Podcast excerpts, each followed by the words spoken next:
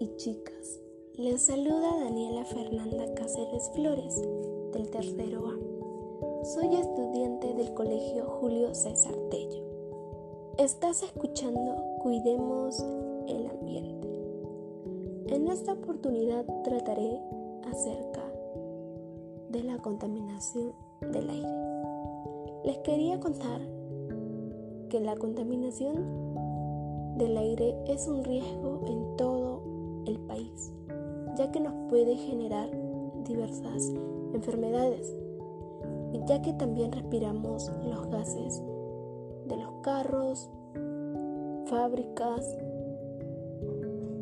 autobuses y etc.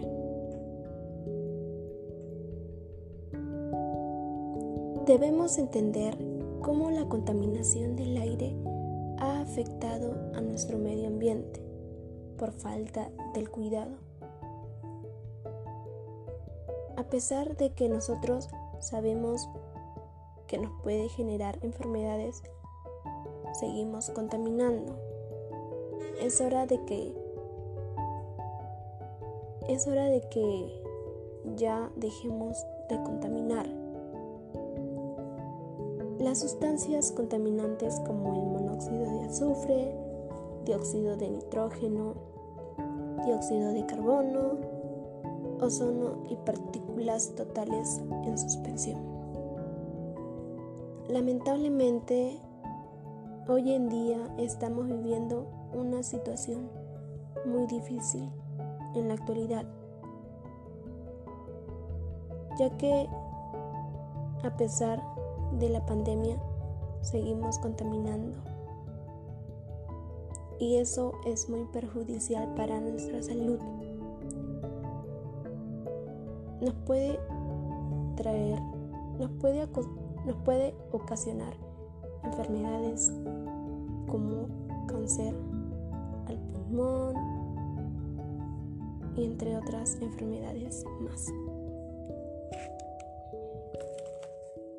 Asimismo, entre las causas que ocasionan esta situación se encuentran las industrias químicas, que son fuentes de emisiones más frecuentes y nocivos.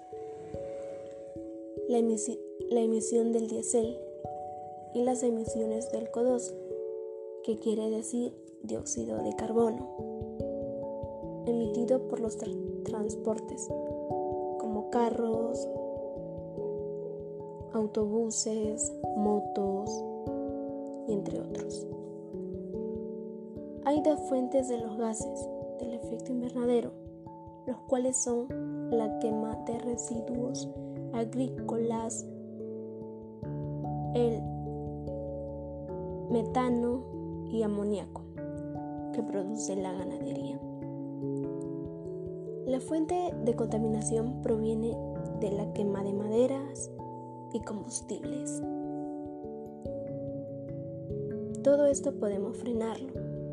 Aquí les traigo las acciones para dejar de contaminar. Contrarrestar los efectos de la contaminación ambiental en la salud. Podemos realizarlo haciendo actividades físicas al aire libre y asimismo fomentando el manejo de bicicletas. Disminuir la cantidad de residuos sólidos que producimos en casa. Podemos realizarlo reutilizando los plásticos, seleccionando para reciclar y poniendo en práctica las tres R's las tres R's quiere decir reciclar, reutilizar y reducir. Formular el desafío y aplicar la metodología. Podemos realizarlo usando bolsas de tela, dejando de contaminar, haciendo afiches, haciendo campañas, grabando videos grabando videos para comunicarle a las personas que contaminar es difícil y para que puedan tomar conciencia. con todas las ideas importantes que te he comentado, estoy segura que tú tomarás conciencia sobre el daño que le causamos a nuestro medio ambiente. Finalmente, te invito a promover mi podcast. Puedes compartirlo y enseñando, y enseñando a tus familiares para que puedan tomar conciencia y dejen de contaminar y sigan las acciones que les he dejado. Gracias por permitirme llegar a ti. Ya nos encontraremos en un nuevo podcast. No sé de qué se va a tratar el próximo podcast. Pero bueno, les dejo una frase. Enseñar a cuidar el medio ambiente es enseñar a valorar la vida.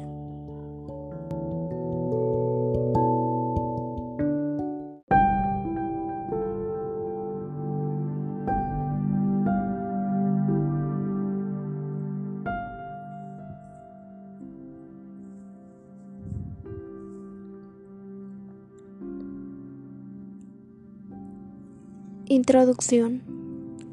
Hola, chicos y chicas. Les saluda Daniela Fernanda Cáceres Flores, del tercero A. Soy estudiante del Colegio Julio César Tello.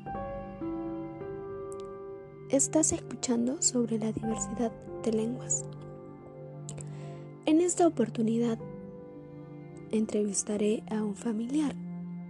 El tema es sobre la diversidad lingüística del Perú. Mi invitada especial es mi mamá. Antes les quiero decir algo muy importante. La diversidad de lenguas se habla en diferentes formas y son una gran riqueza, pero hay personas que, que discriminan a los demás por su forma de hablar.